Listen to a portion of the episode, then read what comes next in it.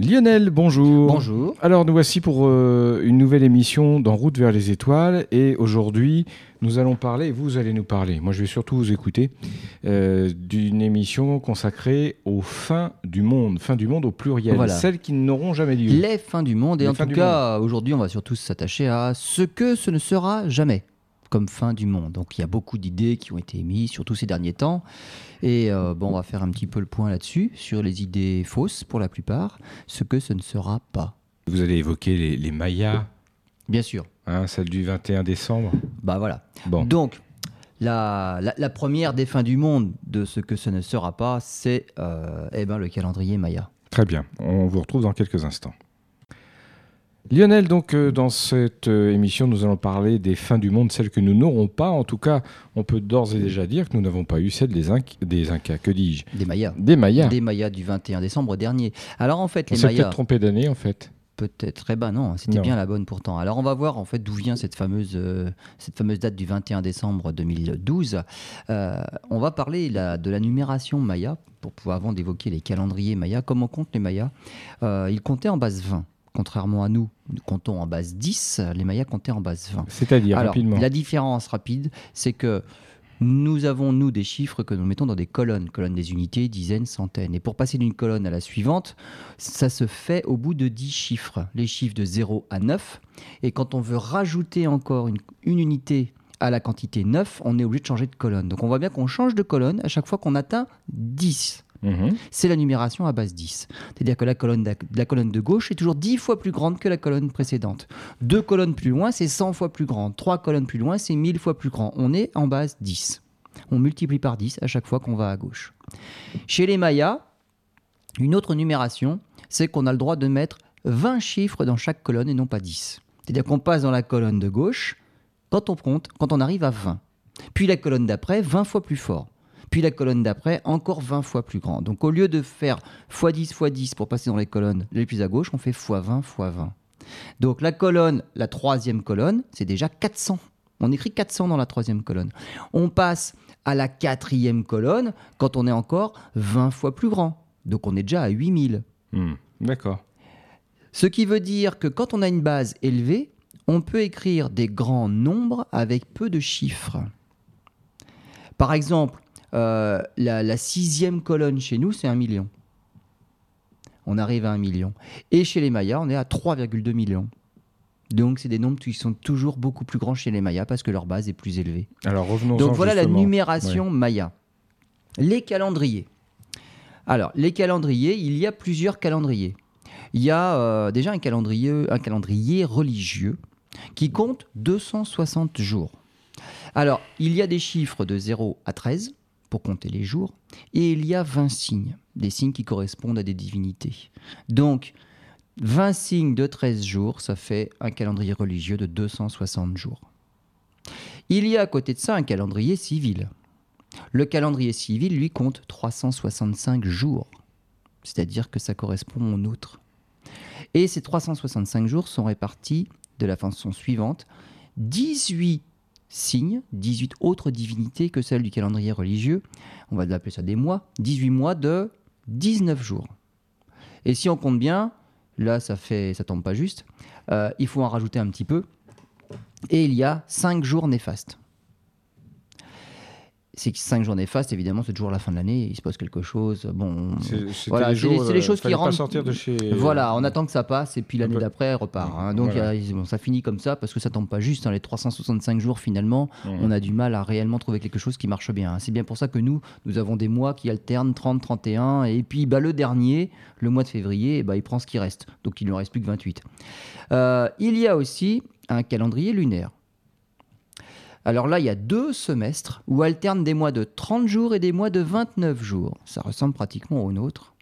Et enfin, il y a le calendrier vénusien, qui sert pas à grand-chose, mais comme les Mayas étaient de, de- de fabuleux astronomes, en fait, ils observaient beaucoup le ciel. Oui. Et ils avaient vu qu'il y avait une planète qui tournait autour du Soleil, qui brillait extrêmement fort, qu'on ne voyait que le matin ou que le soir. C'était Vénus, notre fameuse étoile du berger. Et Vénus fait un tour autour du Soleil. Justement, eh ben, ils avaient trouvé en combien de temps il y avait le calendrier vénusien.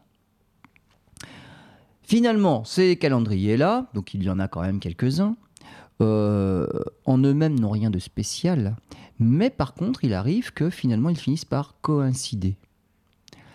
Et par exemple, il y a coïncidence, concordance entre les calendriers civils et religieux tous les 52 ans. Évidemment, puisqu'ils n'ont pas autant de jours chacun, il faut attendre un certain temps pour revenir à cette concordance. Et eh bien, ça prend 52 ans. Et lorsqu'il y a concordance de deux calendriers, là, on imagine bien qu'il va se passer quelque chose. Hmm. Parce qu'on reprend un nouveau cycle. Donc c'est la fin de quelque chose. Tant que tout, tout, se déroule, en fait, on a peur de rien. Mais quand on arrive à la fin de quelque chose, on appréhende toujours. Alors malheureusement pour eux, c'est justement à la fin d'un de ces fameux cycles de 52 ans que les Espagnols sont arrivés euh, dans la presqu'île de Yucatan, euh, du Yucatan, là où se trouvaient les Mayas. Et finalement, ils ne se sont presque pas défendus parce qu'ils savaient qu'il devait se passer quelque chose. Et pas de chance, les Espagnols sont arrivés juste à ce moment-là. Ce qui devait arriver est arrivé et ils se sont pratiquement laissés faire. Alors ce qu'il faut dire aussi, c'est que euh, le, déclin, c'était les Mayas, lorsque les Espagnols sont arrivés, euh, c'était vraiment euh, déjà dans le déclin. Quoi, hein. Ils ont connu leur apogée, l'âge d'or de la civilisation maya, c'est en, 600 après Jésus-Christ. 900 ans plus tard, quand les Espagnols sont arrivés, en fait, les Mayas vivaient dans des petites villes, simplement dirigées par des, par des chefs de clan. Les fabuleuses cités-États qui existait avant, en l'an 600, avait déjà été abandonné depuis longtemps. Donc finalement, mmh. quand les Espagnols sont arrivés, ils ne sont pas tombés sur une civilisation très redoutable. Finalement, les Mayas étaient déjà dans le déclin. D'accord. Il y a autre chose aussi, parce que pour l'instant, là, avec tous ces calendriers-là, on n'a pas expliqué notre fameuse date du 21 décembre 2012. Euh, non, non, Et là, il faut parler du compte long. Alors, le compte long, le compte long. C'est-à-dire? Donc, c'est quelque chose qui permet de compter longtemps. D'accord. Euh, le, pour dater les événements, événements marquants, en fait, la civilisation maya, surtout à l'époque de l'apogée de la civilisation maya, autour de l'an 600, euh, les Mayas érigeaient des stèles. Et en moyenne, ils érigeaient une stèle tous les 20 ans. Plus s'il y avait des événements particuliers. Là, il y avait des stèles qui arrivaient à être érigées entre ces intervalles justement de 20 ans. Et pour célébrer l'événement, il y avait la date à laquelle on érigeait la stèle. Et cette date-là n'était pas écrite. Alors elle était écrite avec tous ces calendriers-là, mais elle était surtout écrite avec autre chose qui permettait de dater beaucoup plus précisément, c'était le compte long. Et le compte long chez les Mayas, on va dire, c'est un grand cycle qui commence le 6 septembre moins 3114. À cette date-là, il ne s'est rien passé de particulier, mais on va dire c'est le début de ce fameux compte long. Et à partir de là, on compte tous les jours. Et sur les stèles, on y trouve des dates exprimées en numération maya qui nous permettent de compter le nombre de jours écoulés depuis cette fameuse date origine du 6 septembre moins 3114. Euh, les Mayas n'ont rien inventé, euh, on va dire nous n'avons rien inventé, on fait exactement comme les Mayas. Comme les Mayas. Quand je parle par exemple les astronomes, les astronomes ont un compte long. Alors, euh, on appelle ça la date julienne. Et notre date julienne euh, compte le nombre de jours écoulés depuis le 1er janvier, moins 4712.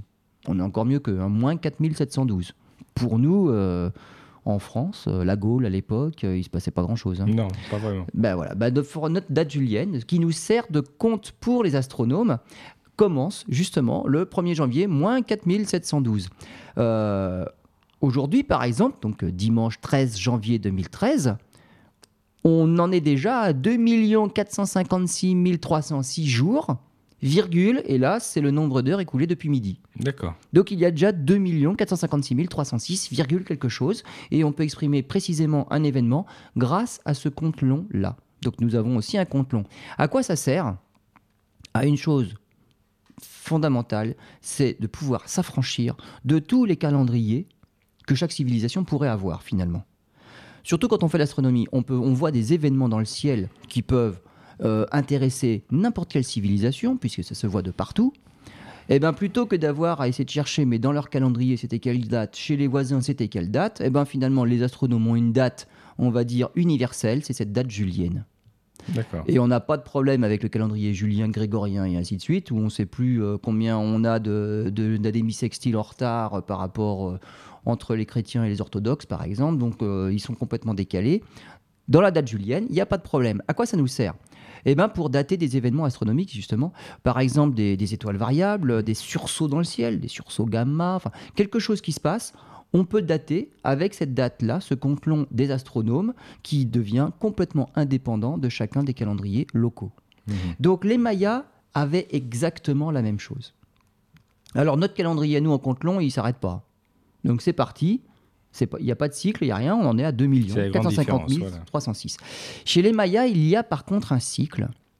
Et ce cycle-là, il s'arrête, et là je vais reprendre notre fameuse numération de tout à l'heure. Euh, ce cycle-là s'arrête lorsqu'on inscrit le chiffre 13 dans la cinquième colonne. Donc je repars, les unités première colonne, tout à fait à droite, ça va de 0 à 19. Puis on attaque la deuxième à partir de 20 troisième, quatrième, et à la cinquième, lorsqu'on arrive à écrire 13 dans la cinquième colonne, alors on arrive au bout. Cinquième colonne, c'est les backtoons. Donc il y a des noms à chaque colonne. 13 backtoons, c'est quelque chose de particulier. C'est la fin de ce fameux compte long. Alors 13 backtoons, c'est quand même 1 872 000 jours. Écrire 13 dans la cinquième colonne, ça fait 1 872 000 jours. Et si on compte à partir de ce fameux 6 septembre, moins 3114, si on compte 1 872 000 jours, on arrive au 21 décembre 2012. Et c'est pour ça. C'est la fin de ce compte long qui s'arrête au 13 Bakhtoun. Hmm ça finissait là. Une date largement postérieure à tout ce qui se passait chez les Mayas, puisqu'en l'an 1500, quand les Espagnols ont débarqué, il y avait pratiquement plus personne. Mais en fait, les Mayas n'avaient pas prévu. Mais en 2012, euh, voilà, il se passait quelque chose pour eux dans leur prophétie, on va dire, à la limite en 2012, le 21 décembre 2012. mais eux n'étaient pas là pour le voir. Ils n'avaient pas prévu la fin du monde, ils avaient simplement prévu la fin d'un cycle. Ils avaient prévu la fin de leur calendrier. Voilà, c'est ça, oui. Mais, mais tout à fait. Donc c'est comme si, par exemple, alors nous, on vit à la limite la fin du monde tous les ans, puisque tous les ans on arrive au 31 décembre, et finalement on ne se pose pas trop la question de savoir ce qui va se passer le lendemain, on fait la fête, et puis on arrive bien au 1er janvier. Bien sûr.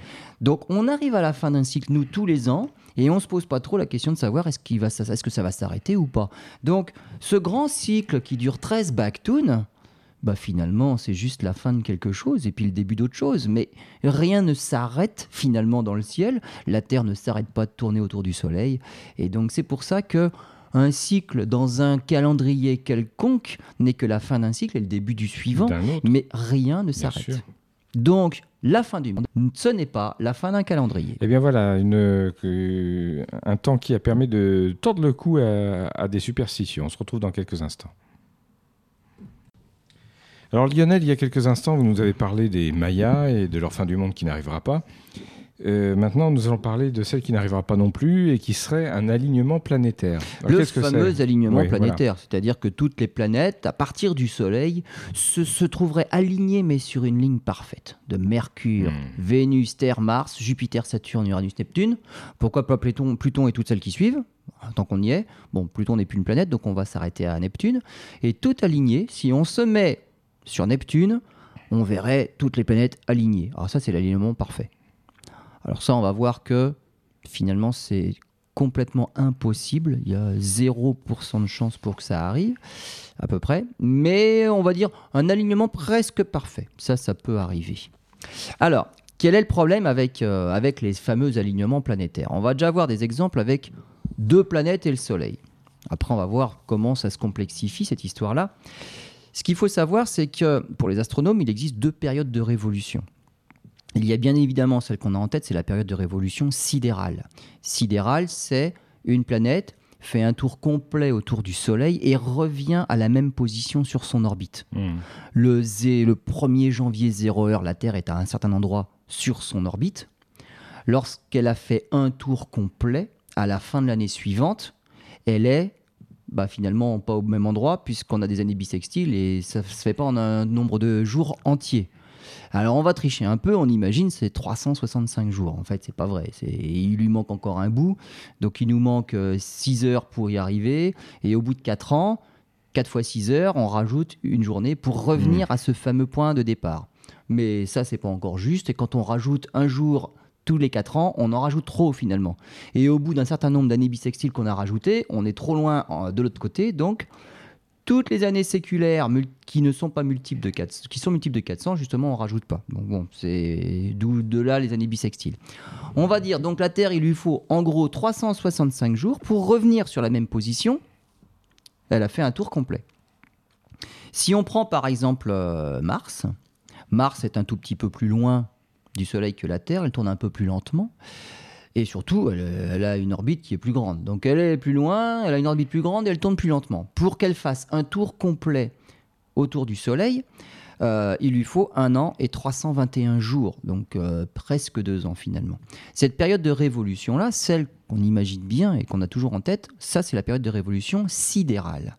C'est-à-dire que si on était capable de se mettre sur le Soleil, la planète que l'on observe se retrouve devant les mêmes étoiles dans le ciel au bout d'un an. Ça, c'est la période de révolution sidérale. Mmh, je comprends. Cette période de révolution sidérale, pour un terrien par exemple, euh, quand on regarde, alors la période de révolution sidérale de nous, terriens, évidemment, elle est importante. C'est-à-dire qu'au bout d'un an, on se retrouve à nouveau à Noël, par exemple, ou le 21 juin, et eh ben, un an après, on se retrouve le 21 juin. Donc, il y a des choses qui se répètent. Mais mis à part ça, c'est pas celle-là qui nous intéresse quand on veut observer les planètes. Les astronomes, les périodes de révolution sidérale n'ont aucun intérêt. Pourquoi? Parce que, par exemple, quand je veux observer Mars, euh, l'année dernière, euh, on va dire à l'hiver dernier, euh, Mars était très belle dans le ciel, elle était facilement observable parce que la Terre était au plus près de Mars. La Terre tourne autour du Soleil en un an, on se retrouve cette année un an plus tard, la Terre est à nouveau au même endroit par rapport à l'année dernière. Mais Mars n'a pas attendu la Terre. Mars aussi, elle tourne autour du Soleil. Et si maintenant je recherche où est Mars, eh ben il n'y a rien à voir. Mars n'est pas visible actuellement parce que Mars nous a pas, ne nous a pas attendu. Donc la période qui nous intéresse, nous les astronomes, c'est ce qu'on appelle la période de révolution synodique. Ça, c'est la période des saisons hmm. synodiques. Et la période de révolution synodique, c'est ça correspond au, temps qu'il nous faut en plus pour rattraper Mars. Parce que comme nous, on a une orbite un petit peu plus petite, on va plus vite quand même. Donc on va finir par la rattraper. Mais cette fois-ci, pour la rattraper, il faut compter 2 ans et 49 jours. Donc vous voyez que l'an dernier, on voyait bien Mars en hiver. Cette année, Mars, ben, elle nous a pas entendu aller de l'autre côté.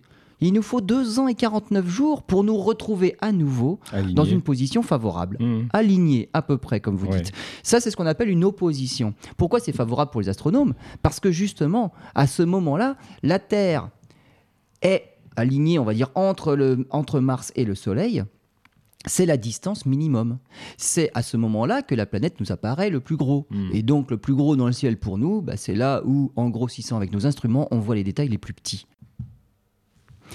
Lorsque la planète est de l'autre côté au niveau de son orbite, elle est très petite dans le ciel et finalement on voit aucun détail. Donc pour les astronomes, les périodes favorables d'observation sont les périodes d'opposition pour chacune des planètes. Donc ça veut dire que c'est à peu près aligné. On est entre le Soleil et la planète, ou la planète est entre le Soleil et nous. Donc c'est tout est du même côté. C'est ces fameux alignements, on va dire. Donc c'est cette période de révolution synodique qui intéresse au plus haut point les astronomes. Un autre petit exemple, euh, on va prendre la Terre et Vénus. Alors pourquoi? Parce que par exemple, le 6 juin 2012, Vénus est passée juste entre la Terre et le Soleil. Tellement juste entre la Terre et le Soleil qu'elle est passée devant le disque solaire. C'est ce qu'on appelle un transit. On a pu observer le disque noir de Vénus qui se détachait sur le disque du Soleil. Donc c'est joli à voir. Nous n'avons pas eu la chance d'avoir du ciel dégagé à ce moment-là. Heureusement, on fait appel aux copains astronomes un petit peu partout dans le monde et on retrouve toutes les magnifiques photos que certains ont réussi à faire. Pour Vénus, c'est pareil. La période de Vénus sidérale, de révolution sidérale, c'est 225 jours. Pour la Terre, c'est 365. C'est plus, oui. On fait un petit calcul. Mmh. Pour que ce phénomène d'alignement se reproduise, il faut que finalement Vénus nous est rattrapé. Lorsque Vénus en 225 jours revient à sa position de départ, ben nous on l'a pas attendu, c'est comme Mars pour nous tout à l'heure, on mm. s'est déplacé. Il faut encore du temps pour que Vénus, qui va plus vite que nous, nous rattrape. Et finalement, cet alignement hypothétique, on va dire, on verra pourquoi hypothétique, se reproduit tous les 583 jours, c'est-à-dire un an et sept mois. Le dernier euh, transit a eu lieu le 6 juin 2012. Un an et sept mois plus tard, on voit à peu près quand ça tombe. Et quand on regarde les éphémérides, le prochain transit aura lieu en décembre 2117. Ça n'a rien à voir avec ce que je viens de raconter. C'est-à-dire que c'est pas avant décembre 2117 qu'on reverra à nouveau le petit disque de Vénus passer devant le disque du Soleil. Alors pourquoi? Puisque cet alignement, soi-disant, se reproduit tous les 1 an et 7 mois, là, il va falloir attendre 102 euh, ans. Alors pourquoi Non, 105 ans? Alors, quel est le problème? Le problème, c'est que les planètes ne sont pas toutes dans le même plan orbital. C'est-à-dire que l'orbite de la Terre et l'orbite de Vénus ne sont pas alignées.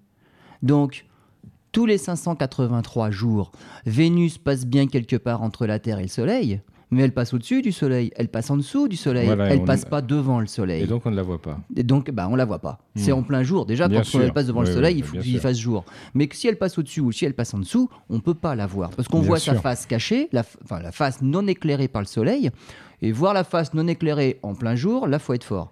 Donc on ne peut voir Vénus lorsqu'elle passe on va dire, devant le Soleil que si elle passe réellement sur le disque du mm, Soleil. Mm, Et ça, mm. ça ne se produit pas tous les 583 jours. Le prochain transit, c'est décembre 2117.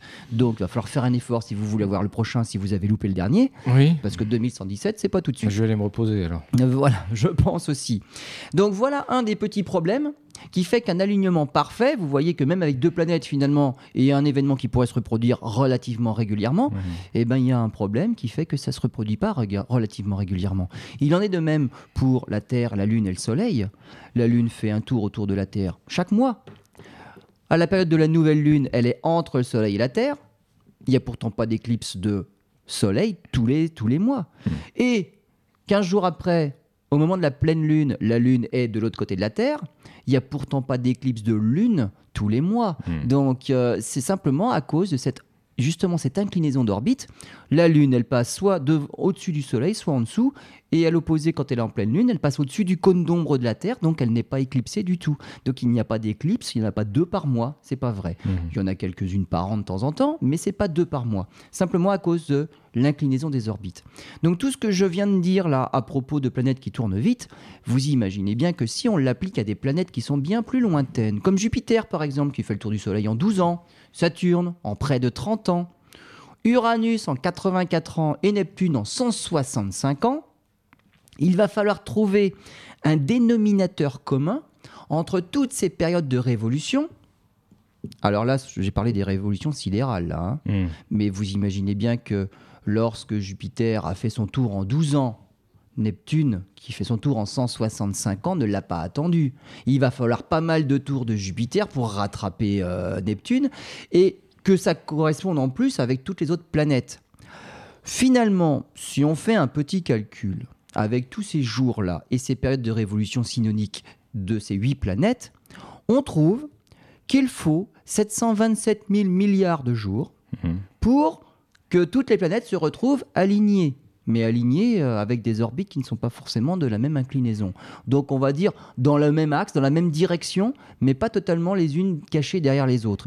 Et ce nombre-là, ça revient à 200 milliards d'années mais l'univers n'est même pas vieux de 200 milliards d'années. Le Soleil n'existe que depuis 5 milliards d'années. Donc ça, c'est un cycle. Quand on parlait du cycle long des Mayas, bon voilà, pour le bah coup, on en a un qui est un peu plus long. Là. On est tranquille, on n'a pas fini celui-là. Hmm. Donc si les planètes étaient parties à un moment origine alignées, il faudrait attendre 200 milliards d'années pour qu'elles retrouvent cette position d'alignement, même pas parfait, mais en tout cas dans le même axe.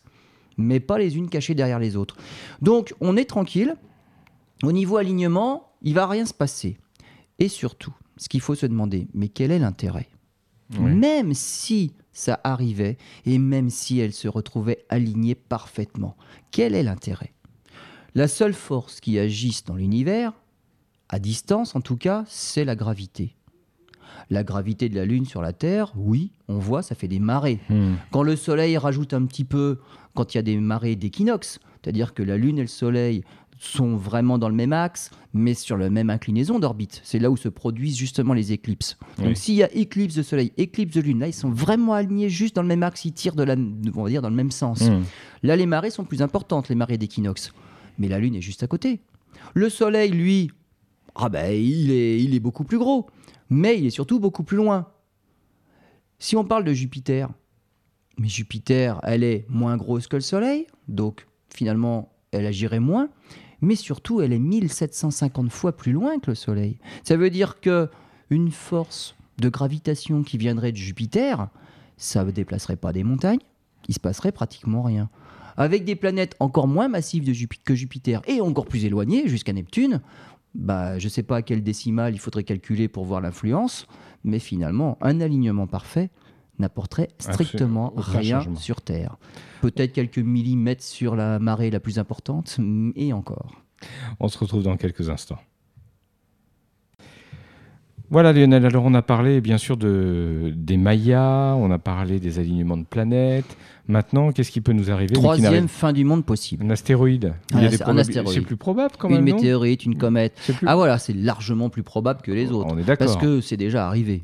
Donc là, évidemment, celle-là, pourquoi pas. Si nous mais sommes là, c'est parce que. Mais quand je dis ce, ne, ce que ce ne sera pas, ça veut dire dans l'immédiat ou dans les années qui viennent. Hmm. Donc en tout cas, pas le 21 décembre dernier, parce que hmm. là, on s'en serait rappelé. Alors, Astéroïdes, météorites, comètes, oui. Alors, ça arrive évidemment, puisqu'il en tombe 10 000 tonnes sur Terre par an. Donc, effectivement, ça tombe. Euh, c'est un métier d'avenir, hein. chasseur de météorites. Je vous le conseille. C'est un métier d'avenir. Il en tombe tous les ans 10 000 tonnes. Et pas du tout, absolument pas. Et en plus, euh, ça peut rapporter très gros. Il y a des météorites très rares et donc très chères. Et il y a un marché de la météorite. Hmm. Donc, les météorites, on sait d'où elles viennent on connaît leurs catégories, on sait les classer, et euh, dans certaines catégories, le gramme euh, se compte à plusieurs ah milliers d'euros. Hmm. Donc euh, ça vaut le coup de trouver des météorites. Le problème, c'est que bah, c'est pas facile à trouver. Euh, sur Terre, euh, il y a surtout de l'eau, donc toutes celles qui tombent dans l'eau, celles-là, elles sont perdues. Euh, ensuite, sur le, ce qui reste des continents, bah, il y a beaucoup de choses, il y a de la végétation, bah, là, on les voit pas non plus. Il y a beaucoup de cailloux, bah, des cailloux dans les cailloux, on les voit pas plus. Finalement, il ne reste que les parties les plus inhospitalières de la Terre, c'est-à-dire les déserts de sable ou les calottes glaciaires. En Antarctique, si vous voyez un caillou noir, c'est bon, là, il n'y a pas de problème, c'est une météorite. Sur une dune dans le désert du Sahara, si vous voyez un caillou noir, c'est bon, c'est jackpot. Mais dans un reg, un erg avec plein de cailloux, euh, il n'y a aucune chance de pouvoir dégoter une météorite, et pourtant il y en a. Donc euh, il y a de quoi faire, mais c'est pas facile. C'est pas facile. Alors, évidemment, c'est dangereux. Et euh, les dinosaures s'en rappellent encore. Il y a 65 millions d'années, un astéroïde, bon, quand même de 10 km euh, de diamètre, hein, c'est quand même pas le plus petit, est tombé. Euh, alors, on a trouvé où hein, Il est tombé sur. sur le, dans, le golfe du Mexique, à cheval avec la presqu'île du Yucatan. On revient chez nos Mayas. Ah bah voilà, ils habitaient là aussi, presqu'île du Yucatan. Donc plus récemment, alors, plus récemment, il y a eu une explosion. Donc là on, parlait des dinosaures il y a 65 millions d'années. Plus récemment, 1908, hein, le 30 juin 1908. Au sud de la Sibérie. Il y a eu une explosion au sud de la Sibérie, la Tunguska. Alors, euh, l'explosion bon, a été entendue jusqu'en Europe hein, et des, dizaines, des, milliers de kilomètres carrés de forêt ont été aplatis par l'onde de choc. Jusqu'à Londres, hein, on l'a entendu. Alors, l'onde de choc, voilà, le boom, l'explosion s'est entendue jusqu'à Londres. Donc, ça devait être quelque chose de formidable. Mm. Alors, le problème, c'était en Sibérie en 1908 et aucune expédition scientifique n'a été euh, organisée avant les années 50. Donc, euh, lorsque dans les années 50, euh, on est allé quand même voir ce qui s'était passé, on a pris les photos. C'est là qu'on avait vu qu'il y avait beaucoup d'arbres qui étaient, qui étaient au sol, cassés, mais on n'a strictement rien trouvé. Alors, on n'a rien trouvé et on en a déduit à l'époque que c'était un noyau cométaire qui aurait explosé en altitude et donc entièrement désintégré. Noyau mmh. cométaire, c'est plus poreux qu'un astéroïde, genre sidérite, donc un astéroïde ferreux. Euh, un noyau cométaire, c'est assez poreux, c'est beaucoup d'eau, de poussière, donc c'est un peu plus léger, moins dense. Ça peut exploser en, altitude sans toucher le sol. Donc c'était ce qu'on avait déduit des, expéditions de l'époque. Une expédition très récente, italienne celle-là, euh, a peut-être trouvé le cratère d'impact. Donc on revient sur ce qui avait été dit à l'époque, euh, dans le fond d'un lac. Alors en fait, le fond d'un lac, le lac, ce, serait le cratère de l'astéroïde qui aurait finalement peut-être touché le sol. Maintenant, il y aura d'autres expéditions qui vont être organisées dans les années à venir. Ces, mêmes Italiens vont aller explorer les sédiments du fond du lac à la recherche eh ben, de l'objet qui serait finalement peut-être tombé quand même jusqu'au sol. Mais ça permettrait de faire de sacrées découvertes, j'imagine. Ah ben oui, là on change un petit peu la théorie. Euh, on va changer aussi la taille du bolide qui aurait explosé, parce que vu les dégâts qu'il y a alentour, c'est pas la même taille quand on pense que c'est quelque chose de tout à fait poreux. Hmm. Là il faut un gros. Bien sûr que quelque chose qui est beaucoup plus dense et qui est effectivement touché le sol. Là, un plus petit peut faire les mêmes dégâts. Donc rien que la taille du bolide va changer maintenant si on pense que c'est vraiment quelque chose qui a impacté sur le sol. Alors d'où viennent ces fameux astéroïdes? Eh bien, il y a une ceinture dans, dans, dans, le système solaire entre Mars et Jupiter. Il y a un vide là. Quand on, quand on fait une maquette du système solaire, en fait, tout est bien réparti au départ. Hein. On imagine euh, euh, Mercure à 50 millions de kilomètres, euh, Vénus à 100 millions, la Terre à 150 millions. Tous les 50 millions de kilomètres, on trouve une planète. Mars, 220 millions. Bon, on va dire 50 millions. Hmm. Donc les quatre premières planètes, c'est 50 millions de kilomètres. Et d'un seul coup, après Mars, après 220 millions de kilomètres, il faut aller à 750 millions de kilomètres. Il y a un trou. Et à partir de là, après, il faut doubler pour trouver euh, Saturne. Il faut pratiquement redoubler pour Uranus et encore doubler pour trouver Neptune. Après, ça croît exponentiellement. Mais entre Mars et Jupiter, il y a un énorme vide là. Ah, un vide, pas, tout, pas complètement vide, parce que c'est là qu'on trouve la fameuse ceinture d'astéroïdes, des milliards d'astéroïdes. Alors la raison, c'est un objet qui n'aurait pas réussi à se former à cause de Jupiter. Jupiter est la planète la plus massive du système solaire. En diamètre, c'est 12 fois la Terre, donc c'est quand même quelque chose de monstrueux. C'est le dixième du Soleil en diamètre. Et Jupiter, puisqu'elle attire à elle beaucoup de choses, sa force de gravité est importante finalement, elle, euh, elle déforme les orbites des objets qui s'approchent d'elle. Et en déformant les orbites des objets, finalement, elle les empêche de s'agglutiner pour faire des planètes. Donc, cette fameuse ceinture d'astéroïdes entre Mars et Jupiter, finalement, elle est trop proche de Jupiter pour avoir pu s'amalgamer et tous ces morceaux faire une planète. Hmm. Bon, tout calcul fait, si ils avaient réussi à s'amalgamer en un morceau, ça aurait pas fait une planète très très grosse quand même. Oui, ça aurait pas été. Mais bon, c'est des petits morceaux. Mais en tout cas, ça n'est pas possible de s'amalgamer. Donc, on trouve à cet endroit-là des astéroïdes. C'est ce qu'on appelle la ceinture d'astéroïdes. Alors, après, il y a d'autres morceaux qui se trouvent au-delà de, l'orbite de Neptune. Là, il y a une autre ceinture, la, la ceinture de Kuiper. Et encore au-delà, on trouve euh, le nuage de Oort, c'est notre source de, comètes à très longue période. Alors, la ceinture d'astéroïdes, euh, c'est quelque chose à la fois de néfaste, les dinosaures s'en rappellent encore, puisqu'on en a pris un, et, mais c'est quelque chose de très important aussi. C'est-à-dire que euh, au début de la formation du système solaire, c'est grâce à toutes ces choses qui nous sont tombées dessus qu'on a apporté de l'eau sur Terre. C'est-à-dire qu'à la formation initiale, l'agglomération de tous les, on appelait ça des planétésimaux, des petits objets. Ça ensemencé. Alors voilà, il n'y avait pas assez pour faire toute l'eau qu'il y a sur Terre. On a pris quelque chose. Il y a eu un bombardement tardif, on appelle ça le bombardement tardif, euh, par opposition avec le premier bombardement pour former la Terre elle-même. Mm, mm. C'est-à-dire que les petits morceaux se sont agglutinés pour faire des morceaux moyens, des planétésimaux, qui sont tombés les uns sur les autres pour faire des planètes un peu plus grosses. La Terre était formée. Et à ce moment-là, eh ben, on avait fait le ménage dans notre, dans notre région du système solaire. Plus rien ne tombait sur Terre. Occasionnellement, peut-être. Mmh. Mais c'était fini. On avait fini, on avait fait le ménage.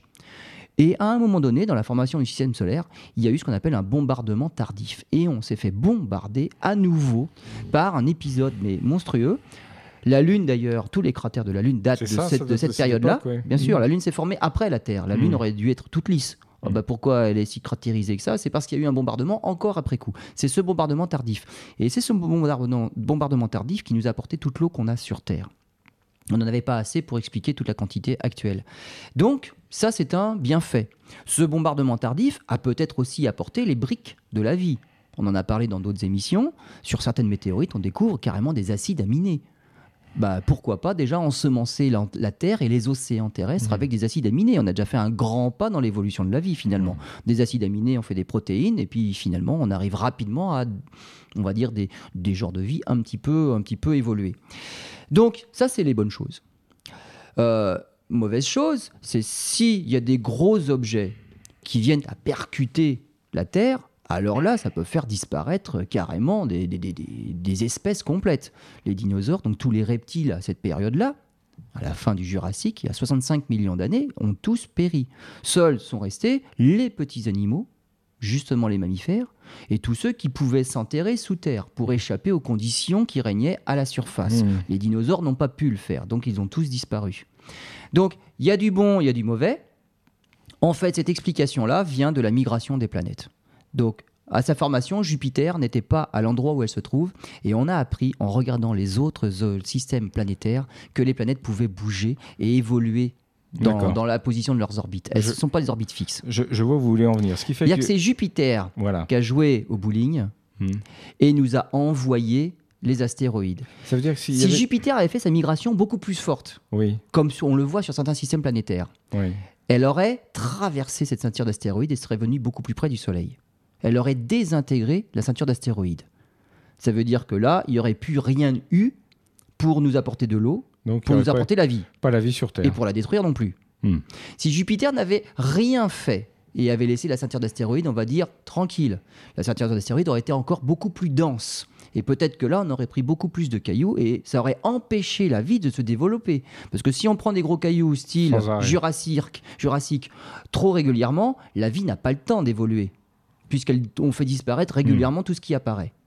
Donc il y a, y a, on va dire, y a, il faut trouver le, le- le moyen terme entre rien qui tombe et des choses qui tombent trop souvent. Il Hmm. faut laisser à la vie le temps de se développer et de se complexifier. Mais à chaque fois qu'il y a quelque chose qui tombe, ça permet à la vie de se diversifier. Donc c'est aussi un bienfait. Les dinosaures ont disparu, les mammifères ont pris le pouvoir. Donc, si j'ai bien compris, effectivement, euh, il n'y a pas de risque de, de- important de percussion, enfin d'être percuté par un astéroïde, parce que justement, Jupiter a fait sa migration. Alors, voilà, Jupiter a fini. Ça ne veut pas dire qu'on est tranquille, parce qu'il y a 65 millions d'années, elle avait fini sa migration aussi, et pourtant on en a pris un, de Ouais. 10 km. Donc il faut faire attention, il y en a, il y en a beaucoup, mais on les connaît, Hmm. on les surveille. Alors, il y en a un qui fait parler de lui en ce moment, c'est Apophis. Alors, Apophis a été découvert le 19 juin 2004, il fait 300 mètres de diamètre. C'est un tueur. oui. Alors, c'est un tueur. Pourquoi? Parce qu'il fait partie des astéroïdes qu'on appelle géocroiseurs. Hmm. Son orbite, c'est pas une orbite qui est entièrement entre Mars et Jupiter. Elle a été tellement déformée qu'au plus près, elle passe à l'intérieur de l'orbite de la Terre. Ça veut dire qu'à un moment, elle croise l'orbite de la Terre. Ça, ce sont tous les astéroïdes qu'on appelle géocroiseurs. Si les astéroïdes restent tranquillement entre Mars et Jupiter, ils posent aucun problème. Ils peuvent faire euh, 1000 km de diamètre s'ils veulent, ça ne nous intéresse pas, ça ne nous dérange pas. Par contre, si un astéroïde est géocroiseur, à ce moment-là, on sait qu'il croise l'orbite de la Terre, mais s'il lui arrive de la croiser au moment où on y est, à cet endroit-là, là, ça peut être dangereux. Et parmi les géocroiseurs, il y en a qui sont des PHA, potentiellement dangereux. Alors, c'est en, en anglais. Hmm. Potentially hazardous. Donc, c'est potentiellement dangereux parmi ces géocroiseurs-là. Donc, ceux-là, on les surveille de près. Ce fameux Apophis, qui fait 300 mètres de diamètre, il doit passer près de la Terre le 13 avril 2029. Ce jour-là, il n'est pas dangereux, il sera assez loin, mais en fonction de la, de la, la position à laquelle il va passer près de la Terre, Hmm. dans une zone de 600 mètres de large, hein, on appelle ça le trou de serrure. S'il passe dans ce fameux trou de serrure, alors, ça veut dire qu'il y aura de fortes chances qu'il y ait collision le passage suivant, le 13 avril 2036. Parce que la Terre va suffisamment déformer son orbite, parce que là, il va passer à un endroit où il ne faudrait pas. Mhm. On va à nouveau déformer son orbite, et au passage d'après, c'est pour le prendre. Donc, il y a un petit trou de serrure de 600 mètres de diamètre, c'est quand même pas énorme, il ne Mhm. faudrait vraiment pas avoir de chance. Donc, on va le surveiller. Surtout que cet astéroïde-là, c'est quand même une sidérite. Sidérite, c'est-à-dire qu'il est fait de fer. Celui-là, il est dense et peu poreux. Et à la vitesse de 12,6 km par seconde, 40, 45 000 km/h. Et ça ferait, euh, on va dire, un impact, si jamais il impactait, ça ferait comme une explosion de 510 mégatonnes. Alors, au large de la Californie, par exemple, s'il tombait là, dans le Pacifique, c'est là qu'il y a plus de place, tsunami. tsunami, vague de 170 mètres de haut qui déferlera à 100 km/h. Hmm. Donc c'est haut et ça va aller vite et loin. Donc là, il y aura quand même des dégâts. Alors, avec les données actuelles, euh, les mesures de trajectoire montrent que le dimanche 13 avril 2036, Apophis passera à 49 millions de kilomètres de la Terre. La Lune, c'est 400 000. Hmm. Lui, c'est 49 millions. C'est largement au-delà. C'est 100 fois plus loin que la Mhm. Lune. Mais à 49 millions de kilomètres de la Terre, il ne faudra pas que l'on que que l'on déforme sa trajectoire de manière à ce qu'en 2036, il C'était revienne. donc euh, pas en 2030, c'est ce que vous disiez. Là, en 2029, En on est... tren- 2029. euh, 2029, Oui, non, il sera à 2029, 40, voilà, euh, c'est plusieurs ça. millions de kilomètres. Et c'est pour 2036 qu'il faudra faire attention. Alors si 2036, il percute la Terre, c'est pas la fin de la civilisation, mais ce sont des normes Non, voilà, c'est ça. Il n'est pas assez fort. Il est, il est fait que 300 mètres de diamètre. Mais enfin, il y aura des régions À complètement la fin du. Jurassique, c'est 10 km de diamètre qu'il faisait. Là, c'est 300 mètres. Ouais. Alors, on est tranquille parce que parce qu'en fait, on les surveille tous ces astéroïdes-là. Alors, on va parler justement de comment on arrive à les surveiller Hmm. et comment on sait ce qui va nous arriver. Alors, il y a quelques instants, vous nous parliez justement de ces astéroïdes qui risquaient de percuter la Terre. Comment on peut les surveiller? Comment Et puis, à quoi ça sert? Alors, à quoi ça sert? Ben, On a des, des télescopes maintenant qui sont dédiés à la surveillance et à l'observation des astéroïdes. Alors déjà, retrouver tous ceux que l'on connaît, affiner à nouveau leurs éléments orbitaux, ce sont des objets qui sont assez petits finalement et qui sont facilement... L'orbite est facilement déformable. Ils Mm. se font influencer par la gravitation de tous les objets près duquel ils passent. Donc, il faut les surveiller tout le temps pour réaffiner leur trajectoire, recalculer leur, leur trajectoire Mm. avec de nouveaux éléments orbitaux pour voir qu'est-ce qui se passera au prochain passage. Donc, on a des télescopes sur Terre qui surveillent ces astéroïdes-là. On en connaît plein. Euh, actuellement, on a recensé 90% des astéroïdes de plus de 1 km qui croisent l'orbite de la Terre. Ceux qui sont loin, euh, ils ne sont pas dangereux, on s'en intéresse pas. Mais tous les géocroiseurs, on est déjà à 90%, donc de ceux qui sont de plus, plus de 1 km de diamètre. Alors, avec les programmes futurs, et on va dire bah, en cours et futurs, et d'ici 10 ans, on devrait avoir répertorié, alors non seulement ceux de 1 km, tous, 100% des 1 km de diamètre, mais aussi tous les astéroïdes de plus de 140 mètres de diamètre qui croisent l'orbite de la Terre. Apophis, là, on le surveille parce qu'il est passé près déjà une fois, et il fait 300 mètres de diamètre. Euh, avec les nouveaux télescopes et les futures technologies, on pense justement avoir recensé tous ceux qui font plus de 140 mètres de diamètre. 140 mètres, c'est un désastre, on va dire, euh, à l'échelle régionale. Hmm. C'est même presque même pas à l'é- à l'échelle d'un pays, mais régional, ça ferait quand même beaucoup de dégâts. Sur une ville, ce serait évidemment catastrophique. Mhm. Mais la vie ne craint rien avec un astéroïde de 140 mètres. Donc, on est en train de les surveiller. Évidemment, le jour où on en détecte un qui finalement, on Bah se oui, dit, ça va tomber. Parce que le problème, c'est que ces petits-là, on les détecte une fois qu'ils sont passés. Ou en tout cas, une fois que c'est trop tard, hein, où on sait que ça va tomber dans deux jours. Donc, euh, ils sont petits. Euh, mais, une fois qu'on les connaît, qu'on les a vus passer plusieurs fois, là, on peut dire, ah bon, bah, dans dix ans, il revient, et là, normalement, c'est bon, c'est pour nous. Donc, qu'est-ce qu'on peut faire dans ces cas-là? Alors, il y a la science-fiction, on leur envoie une bombe nucléaire, tout l'arsenal, et on le désintègre. Mais c'est pire. Voilà, bon, de toute façon, on n'arriverait pas à le désintégrer. Et puis, euh, quitte à avoir euh, 2 milliards de morceaux, euh, c'est pareil. Au niveau énergétique, euh, ça va finir par tomber partout. C'est pareil. Ça va tuer, ça va faire des dégâts, et puis voilà. Voilà. Alors, il y a d'autres idées qui, qui sont en- encore plus fantaisistes. On lui accroche des voiles solaires et ça fait remorqueur de l'espace. Bon, ça suffit pas à dé- détourner son orbite.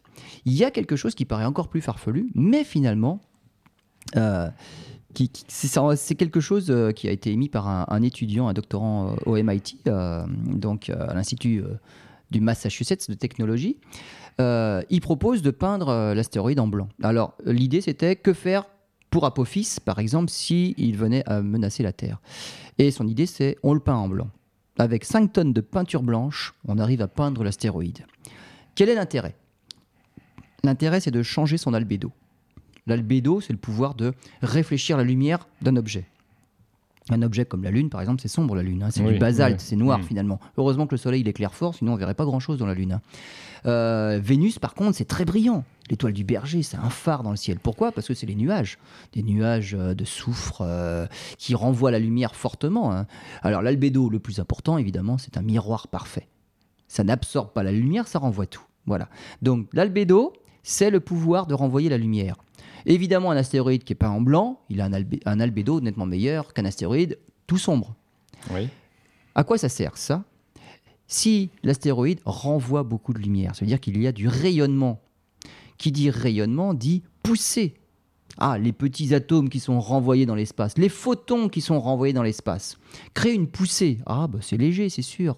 Hmm. Mais si ça se déroule au bout de 5, 10, 20 ans, ça suffit à pouvoir détourner l'astéroïde de juste ce qu'il faut pour éviter la Terre. Il faut pas s'y prendre une semaine à l'avance, parce que là, ça suffirait pas. Mais au bout de 20 ans, la faible poussée créée par les photons, par la lumière, sur un astéroïde peint en blanc avec simplement 5 tonnes, c'est pas énorme. Non.